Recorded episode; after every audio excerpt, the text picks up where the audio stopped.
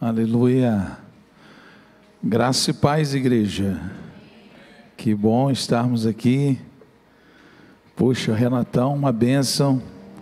Essa igreja é uma bênção. Essa família espiritual mora no meu coração.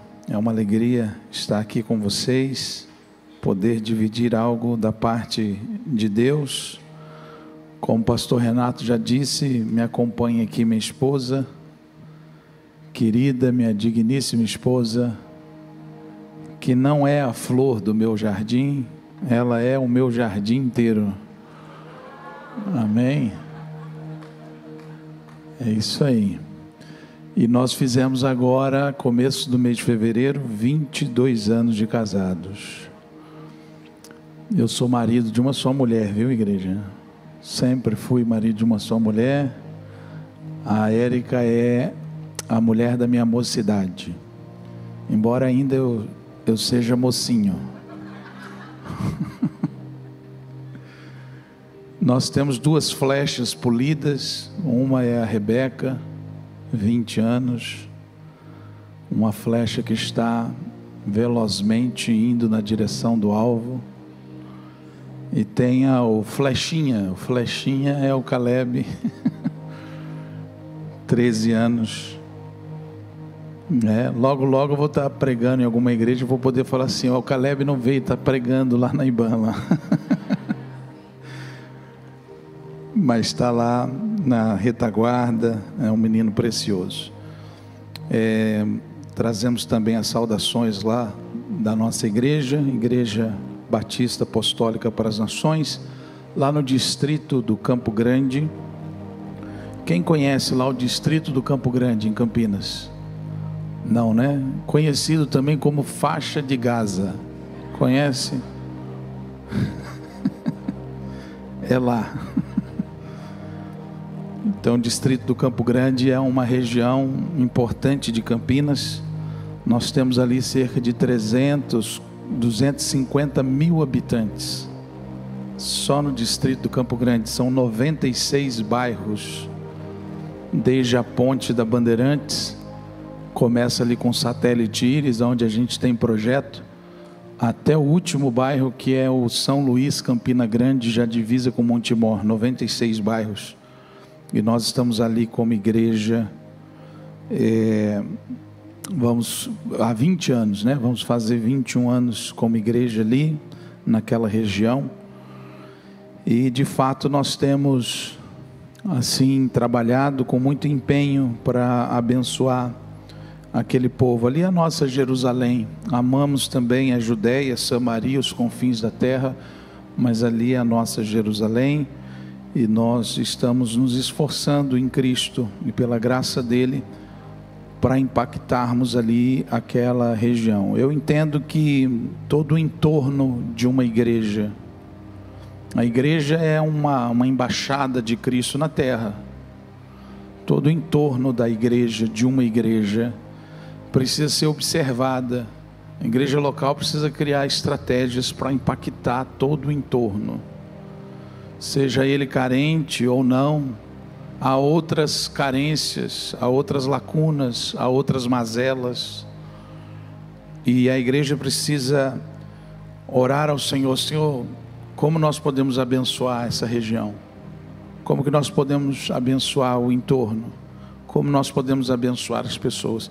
Quando nós fizemos essa oração, o Senhor nos abriu os olhos e tantas possibilidades e tantas demandas, e nós temos feito um pouquinho ali na região do Campo Grande. Bom, sendo assim, eu quero repartir uma palavra com a amada igreja,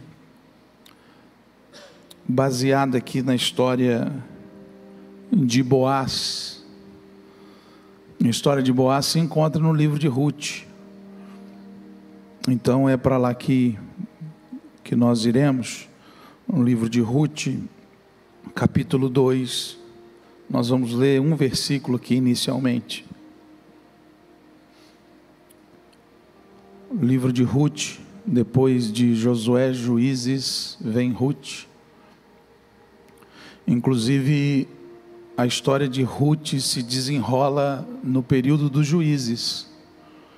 Isso está bem confirmado aí no capítulo 1, versículo 1, no período dos juízes. Sabe, igreja, enquanto você localiza aí, Ruth é um pouco mais difícil achar Ruth. É, eu conheci uma, uma a irmã da, da, da pastora Luísa. A Ruth está aqui, achamos a Ruth. Oh, glória. Oh, Ruth, que bênção. o período dos juízes começa com a morte de Josué e vai até a, a posse de Saul como rei. Esse período se dá num espaço de 350 anos. Israel é governado por juízes. E a história de Ruth desenrola nesse contexto, nesse período que Israel está vivendo altos e baixos. Você lê o livro de Juízes, é impressionante. Né? O povo está ali bem, está ali em conexão com Deus, as coisas estão acontecendo, estão fluindo. Deus está fazendo o povo prosperar. E de repente, o povo se esquece de Deus e abandona a Deus. E aí vem tempos difíceis. O povo clama de novo, Deus levanta juízes, Otiniel, Gideão, Sansão, Débora e tantos juízes nesse período de 350 anos dá livramento para o povo, mas aí o povo né, fica um tempo bem e depois esmorece novamente. É impressionante. E nós vemos muito essa inconstância acontecendo muito também nos dias de hoje. Mas é nesse período que se dá a história de, de Ruth, que é a personagem né, principal da história, Ruth, Boaz, Noemi. E nós vamos focar aqui em Boaz. O significado do nome Boaz é nele a força e também valente. Nele a força. O livro de Ruth ele é bem pequenininho, quatro capítulos. O livro de Ruth tem 85 versículos. Você lê ele, né? Vai ler hoje à tarde, você vai ler ele. Com certeza ainda hoje você vai ler o livro de Ruth ele, ele é como um conto ligeiro, 85 versículos, mas pensa num livro poderoso que nos ensina muito, uma história de amor e uma história de um, de um drama familiar. A gente olha ali o que acontece com Noemi, né, perdendo seu marido, perdendo seus filhos, Noemi ficando viúva, Ruth, né, recém-casada, ficando viúva, então, uma história que envolve um drama familiar, que esse drama, ele, ele tem, surge vários problemas dentro desse drama. O problema da crise financeira, a gente vê nesse livro, Crise Financeira, a gente vê o desafio da imigração. Ruth, ou melhor, Noemi, com a sua família, por causa da fome em Belém, eles se deslocam para a terra dos Moabitas. Então, esse desafio da imigração, o desafio da doença, da morte, da perda, do luto, da viuvez, da pobreza, da crise de fé e amargura contra Deus que Noemi ela acaba entrando é, nessa crise. Mas ao mesmo tempo que esse livro fala de toda essa esse drama esse livro também fala sobre a força da amizade. Quem aqui tem amigos? A força da amizade. Como é bom ter amigos. Esse livro ele fala sobre a beleza da providência. Fala sobre a lição da generosidade, a recompensa da virtude. Esse livro ele fala sobre a superação em tempos difíceis. Então é um livro fantástico que nós podemos tirar muitas lições. Vamos então ler Ruth, capítulo 2, versículo 4. Diz assim: Naquele exato momento, Boaz estava chegando de Belém e saudou os ceifeiros com a paz do Senhor. que o Senhor esteja convosco. Diante do que eles responderam, que o Senhor te abençoe. Amém, igreja. Que o Senhor fale ao nosso coração por intermédio dessa palavra, em nome de Jesus. Bom, eu quero falar aqui sobre três características bem evidentes que eu vejo em Boaz, entre tantas outras que infelizmente vai ficar de fora. Mas essas três é o suficiente para a nossa reflexão nessa manhã. E a primeira delas, já com base nesse versículo que nós lemos, é que Boaz era um homem de Deus. Essa, essa característica é muito importante. Deus está nos chamando para Ele. Deus está nos chamando para nos aproximarmos dEle. Nós precisamos ser a geração Assim como nos dias da sunamita, que vira para o seu marido e diz assim: Meu marido, você percebe que esse homem que sempre passa aqui em Sunem é um homem de Deus? Ela estava falando acerca de Eliseu, não sabia nem o nome do profeta, mas ela disse assim: Você percebe que ele é um homem de Deus? Será que as pessoas têm percebido que você é um homem de Deus, uma mulher de Deus? Você exala essa essência, porque Boaz, ele exalava essa, essa essência, ele dava os frutos do Espírito. Sabe por que nós temos que dar o fruto do Espírito lá de Gálatas? O fruto do Espírito que é amor, que é paz, alegria, bondade, benignidade, que é fidelidade, longanimidade, mansidão e domínio próprio. Nós precisamos dar os frutos do Espírito para que as pessoas possam experimentar de Deus através de nós.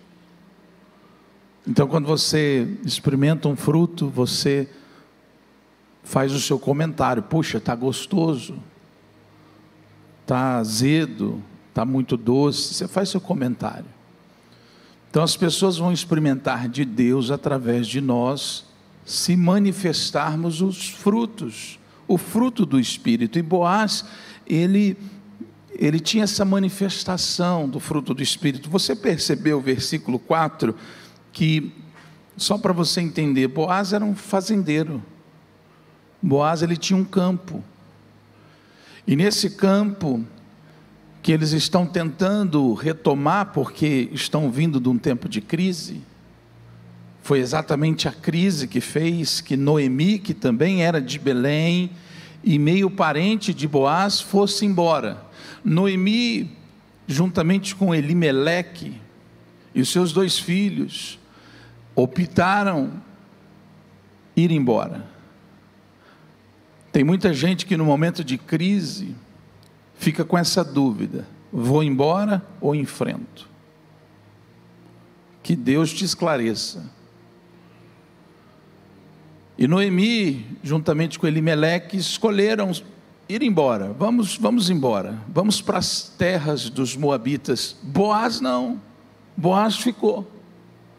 Está difícil, os negócios despencaram.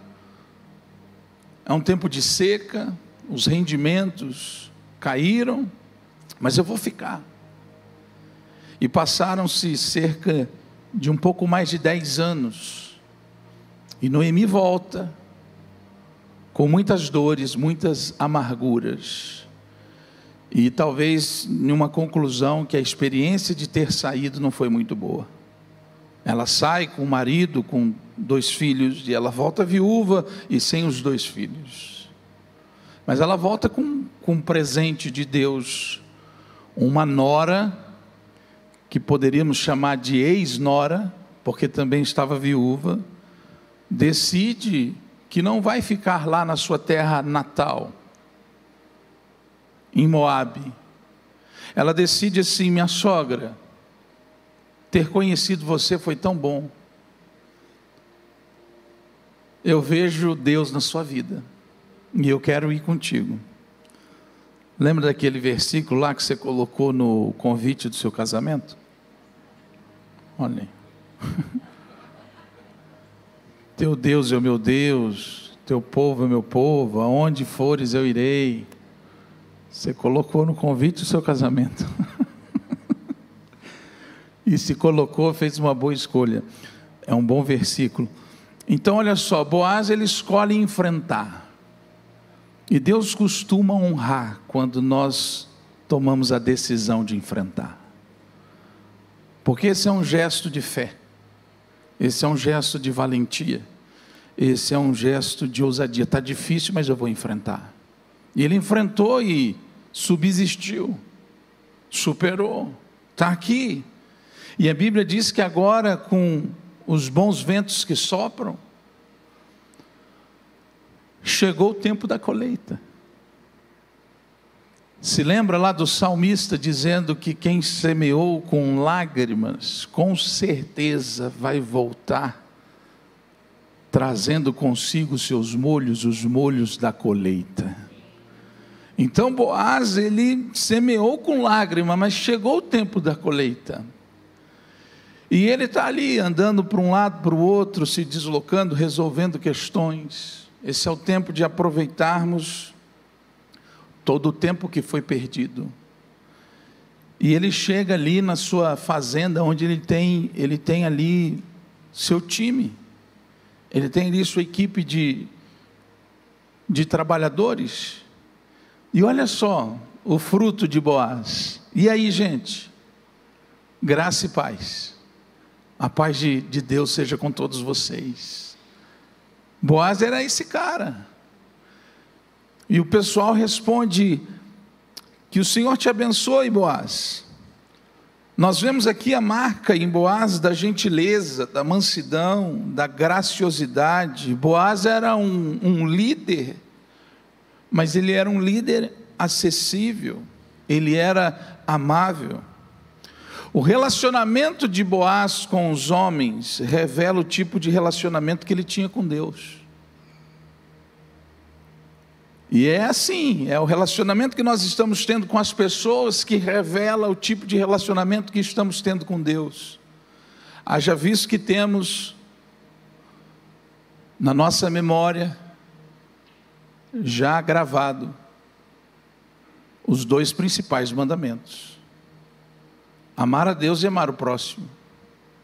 Quem ama a Deus precisa amar o próximo. Quem ama a Deus precisa gostar de pessoas. Boaz, ele era um homem rico. Capítulo 2 começa dizendo que ele era um homem rico. Ele podia ficar em casa, ele podia delegar funções, mas ele estava ali. Ele era gracioso, ele era gentil uma reflexão: as pessoas se tornam melhores quando elas estão com você? As pessoas se sentem melhores quando elas comungam com você? Porque quem chegava perto de Boaz era assim uma coisa poderosa. Uma pessoa que coloca outras pessoas para cima. Olha, esse primeiro ponto da mensagem, dos três que vamos falar, é Boaz era um homem de Deus. E aí, às vezes, a gente pensa assim: bom, vamos trabalhar as características, então, que Boaz orava muito, que Boaz lia muito a Bíblia, que Boaz. Sim, tudo isso é importante. Pessoas de Deus precisam orar, precisam ler a Bíblia, mas eu estou destacando aqui que Boaz era um homem de Deus simplesmente porque ele era gentil simplesmente porque ele era amável, simplesmente porque ele tratava as pessoas bem. E essa é uma marca das pessoas que são de Deus. A segunda, o segundo ponto dessa mensagem, Boaz nos ensina sobre graça e compaixão. No versículo 5, 6 e 7 diz assim: Então Boaz indagou ao capataz, o chefe o encarregado geral ali da, da turma, o capataz dos ceifeiros, a quem pertence aquela jovem? Porque ele chega no campo e vê aquela jovem que era Ruth, a quem ele nunca tinha visto antes, a respigar nos campos de Boaz e ele pergunta: quem é essa jovem? A quem pertence essa jovem? E o, e o servo capataz dos ceifeiros respondeu: Essa jovem é moabita. Preste bem atenção, essa jovem é moabita. Foi a primeira coisa que o capataz disse para Boaz. A primeira informação, vamos ver qual vai ser a reação de Boaz quando disser para ele que ela não é uma das nossas. Ela é uma estrangeira, ela faz parte de um outro povo, ela tem uma outra cultura, ela tem uma outra linguagem. Ela tem outras manias, ideologias, um outro sistema. Ela é uma moabita. E ela voltou com Noemi dos campos de Moabe. E aí o capataz diz assim: Ela chegou aqui, meu patrão, meu senhor, e rogou que eu deixasse ela caminhar atrás dos, dos homens que estão colhendo, recolhendo espigas que fossem caindo pelo chão. E assim ela está trabalhando desde bem cedo até agora, e só parou um pouco sobre, sobre o abrigo para recompor as forças. Então nós vemos aqui nesse nesse trecho que lemos, que Boaz, ele, ele nos ensina sobre graça e compaixão. Ele não pergunta ao encarregado, quando ele chega ali no campo, ele não pergunta para o encarregado assim: quanto está rendendo o serviço hoje? Quanto nós faturamos? Quanto que nós já colhemos? Ele não disse assim para o encarregado: quem é aquela moça estranha? Tire ela daqui. Ele mostra ali compaixão, ele percebe que essa moça está fazendo aqui. Essa moça está talvez tão suja de tanto trabalhar desde tão cedo no campo meio que rastejando, ajoelhada, pegando algumas espigas que caíssem do balaio daqueles que estavam fazendo a colheita.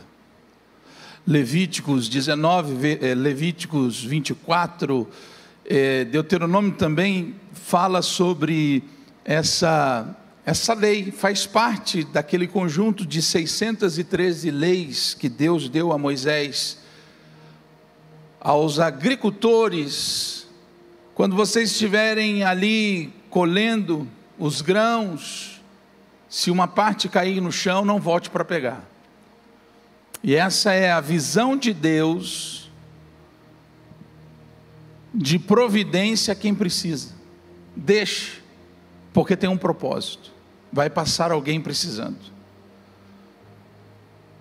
Na lei, lá em Levíticos, Deuteronômio, ah, o Senhor Deus ele ensina o povo: olha, as fileiras do canto do campo não colha, para que o estrangeiro que passe aflito, perdido, possa ter alguma coisa para comer.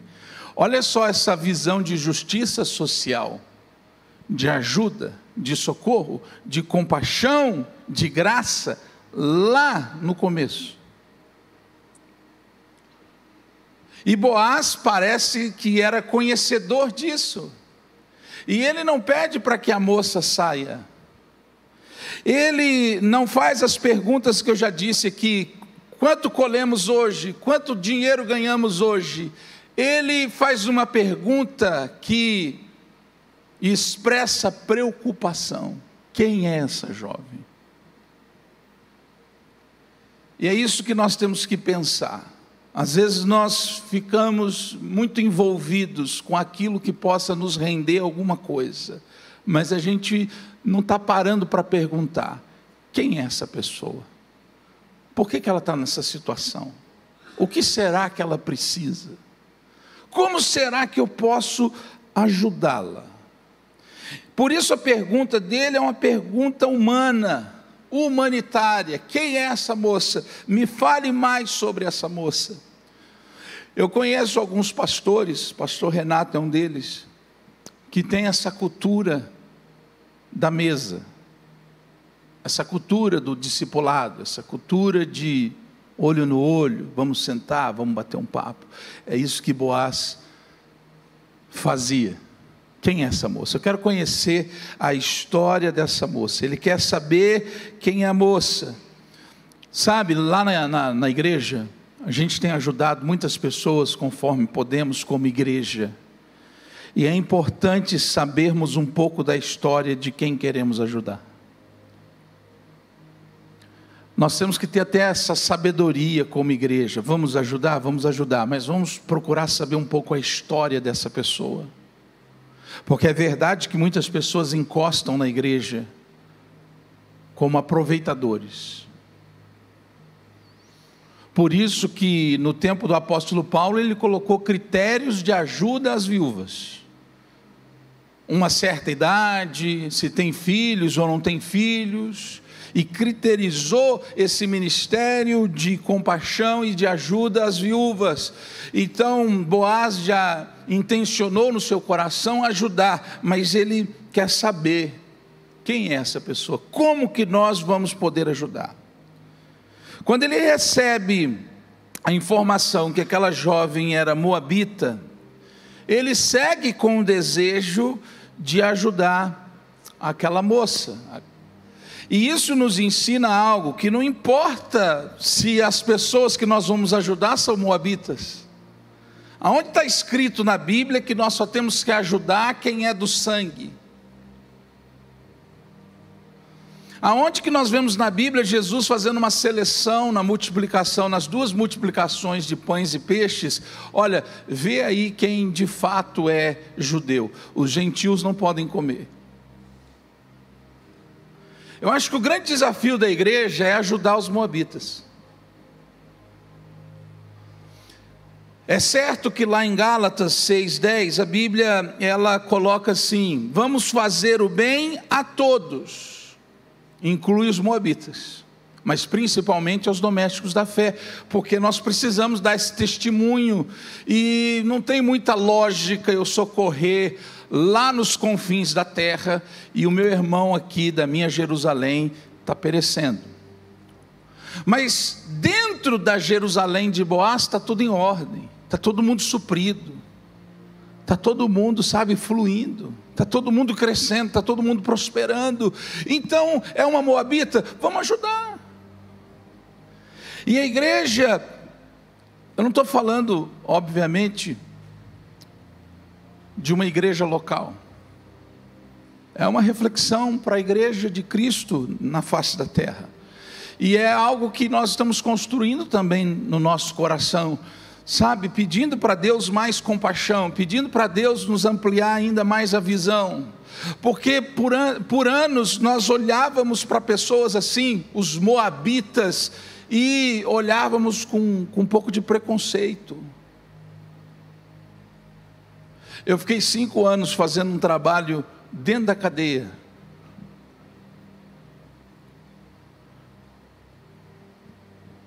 E fazem 10 anos que nós temos um trabalho de recuperação para pessoas com problema de álcool e droga. Essa turma aí são os moabitas mesmo. São os parra brava. E tem muito preconceito. Teve uma saidinha de fim de ano de, da cadeia 22 de dezembro, mais ou menos, o pessoal ia sair para o Natal ia voltar 3 de janeiro. Eu fui lá para o centro de detenção em Hortolândia, já fazia tempo que eu estava fazendo trabalho ali, tinha alguns discípulos, já tinha feito batismo. E eu falei para os meninos lá, eu falei, olha, eu vou vir aqui, vamos, vamos pegar uma turma aí, nós vamos lá para a igreja, nós vamos ter um tempo de oração. E aí os meninos se manifestaram, puxa, que legal, pastor, que legal. Foi crescendo o número ali dos, dos meninos interessados. A gente foi em uns três carros. Pegamos os meninos ali em Hortolândia e os meninos que Deus já estava ali fazendo a obra na igreja, dentro do cárcere. E levamos eles para almoçar. Fomos uma churrascaria. Eu conhecia conheço o dono da churrascaria, eu disse assim: eu estou com uns meninos bonzinhos aí, eu vim, a gente veio comer aqui, eles comem pouquinho, nós estamos num, nos 20, tem como você fazer um, um preço legal? Não, não dá para fazer, tá, tá. Ele se arrependeu depois. Os meninos comeram para valer. Saímos da churrascaria, à noite teve o culto na igreja. E aí os meninos estavam assim, em um canto, alguns tiveram a oportunidade de louvar. Vale lembrar que eu estava acompanhando aqueles meninos, a maioria cinco anos. Eram os meus irmãos, são os meus irmãos em Cristo Jesus. E no final eu fiz uma pegadinha do malandro com a igreja. Falei, amados, o culto terminou, já está tarde, 10 horas. E os meninos vão embora amanhã para suas cidades de origem. Alguns são de Piracicaba, Santa Bárbara, Americana, Rio Claro. Então, vamos, vamos, igreja, nós precisamos de anfitriões aqui para receber os meninos em casa. Se ficassem dois em cada casa, eu acho que já dá para a gente comportar e a igreja, meu Deus do céu, esse pastor está doido. Mas já estava tudo programado para eles dormirem ali no espaço na igreja. Mas eu fiz esse teste com a igreja. E a gente tem transicionado a igreja para essa visão de compaixão, porque durante anos a gente ficou pensando que os moabitas não são dignos da graça. E Boaz olha para Ruth com graça. Quem é essa moça? Fale para mim a história dela. E ele não mudou de ideia porque ele teve a informação que ela era uma moabita. O encarregado, olha só que interessante, o encarregado, o capataz dos ceifeiros, disse assim: O senhor não estava aqui no campo, então eu tomei uma decisão e deixei ela respigar. Respigar é pegar as espigas, conforme a lei de Levíticos. Eu deixei. E é interessante que o filho, o discípulo, conhece o coração do discipulador. Eu sei que se o senhor tivesse aqui, o senhor faria o mesmo. Então, por isso que eu fiz. Deixei ela, deixa ela pegar. Deixa ela pegar até além da conta. E eu entendi isso, que se a chave não virasse no meu coração, não ia virar no coração da igreja. Nessa visão de amor, nessa visão de compaixão, nessa visão de generosidade. E quando nós começamos a fazer os exercícios, a igreja foi acompanhando. O nosso time de voluntários para ações sociais, porque tem voluntários para outros setores, era muito pequenininho. Hoje nós temos um time de voluntários bem expressivo nas bases lá na região do Campo Grande. Além dos trabalhos que nós fazemos fora da região, mas ali na região nosso foco principal. Nós temos uma grande equipe, nós temos um time maravilhoso que tem feito esse trabalho social. Então o filho é a imagem do pai. Eu sei se o meu pai estivesse aqui o que ele faria. Isso é legado. Isso é um conceito de missão, visão e valores daquele campo, daquela fazenda. Aqui a gente sabe qual é o foco. Aqui a gente tem o foco de ajudar as pessoas. Não vamos negar ajuda a ninguém. Vamos procurar abençoar o maior número de pessoas. E por último, aqui para finalizarmos, Boaz era um abençoador. O versículo 8 diz assim: Então Boaz disse a Ruth: Ouça com atenção, minha filha, não vás respigar no outro campo, não te afastes daqui, mas fica na companhia das minhas servas. Observe o terreno que os homens estiverem ceifando, vá atrás deles. Eis que já ordenei aos rapazes que não te incomodem. Quando tiveres sede, vá procurar os cântaros e bebe da água que os meus servos trouxerem para saciar a sede dos trabalhadores. Mais tarde, versículo 14, na hora da refeição, na hora do almoço, Boaz convidou Ruth: Vem cá, come desse pão tempera o seu bocado no vinagre. Ela então se aproximou, sentou-se na companhia dos colhedores e Boaz lhe ofereceu grãos tostados. Ela comeu até ficar satisfeita e ainda sobrou. Boaz, ele era um abençoador.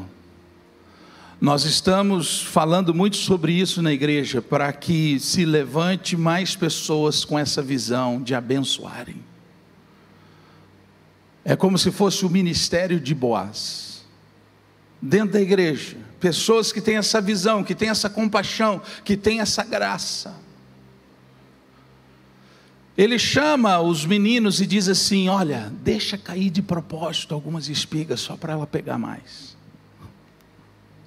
Além das que já cai por acidente, deixa cair mais algumas.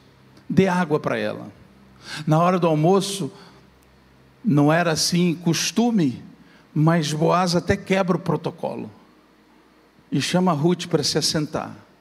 E ela faz parte da mesa ela come do pão. Você sabe o que significa Belém? Belém significa casa do pão. Por um momento a casa do pão não tinha pão, porque entrou em crise. A igreja é uma espécie de Belém. A igreja é a casa do pão. E lá no, no livro de Malaquias, nós aprendemos que não pode faltar o pão na casa do pão. Lá no livro de Malaquias nós aprendemos: olha, povo de Deus, tragam seus dízimos, consagrem suas ofertas, para que não falte pão na casa do pão. Não tem sentido nós sermos Belém, casa do pão, e não termos o pão. Nós temos servido semanalmente muitas refeições. Deus tem feito milagre, o milagre, literalmente o milagre da multiplicação. Café da manhã, almoço, bases que funcionam todos os dias, outras que funcionam na quarta e no sábado. Mas a gente tem servido, a gente tem abençoado. A gente tem levado a palavra de Deus, mas nós também temos levado o pão. Jesus disse aos discípulos, quando os discípulos estavam dizendo: Senhor, dispensa essa multidão, porque já é tarde. Assim eles chegam em algum lugar para repousar, para comer. E Jesus disse: Não, não vou dispensá-los. Eles vão ficar e nós vamos providenciar alguma coisa para eles comerem. Mas como? São tantos. E quando a gente entende que nós precisamos ser Belém de Deus, ter o pão para oferecer, Deus provê, Deus faz milagre. Está chegando uma, um, um, uma doação, não, não de dinheiro, mas de material escolar que nós vamos dar para algumas crianças. Sabe de qual empresa? Lá na, na nossa quebrada lá? Da Azul. Azul, companhia aérea.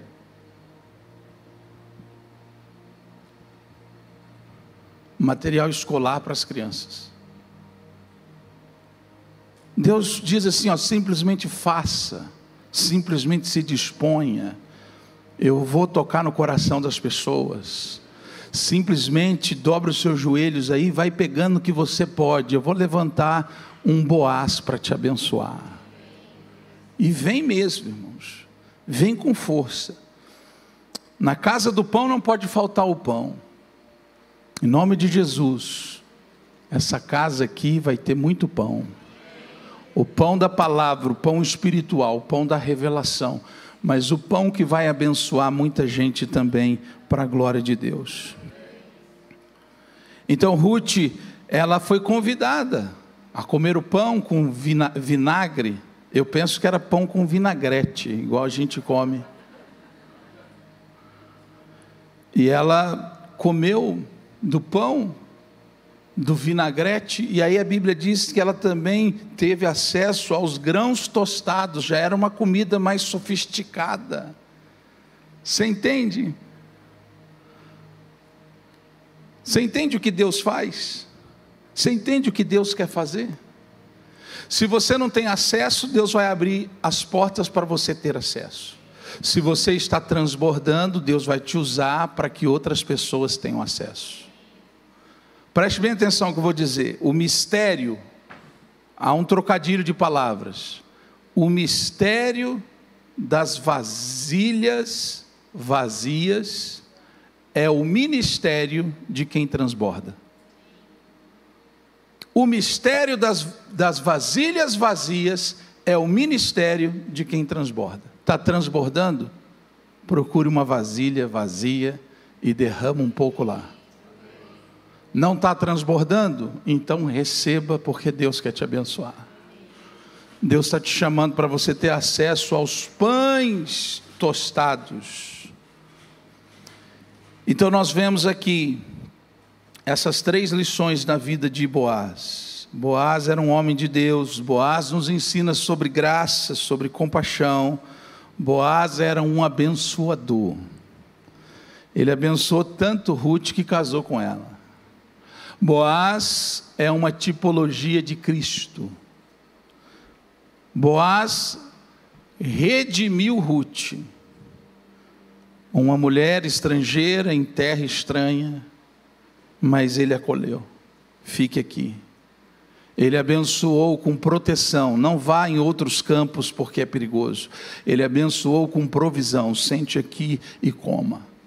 Ele abençoou com, com carinho, com afeto, com atenção, com tempo de mesa. Nós precisamos ser uma igreja missional, uma igreja que se envolva mais.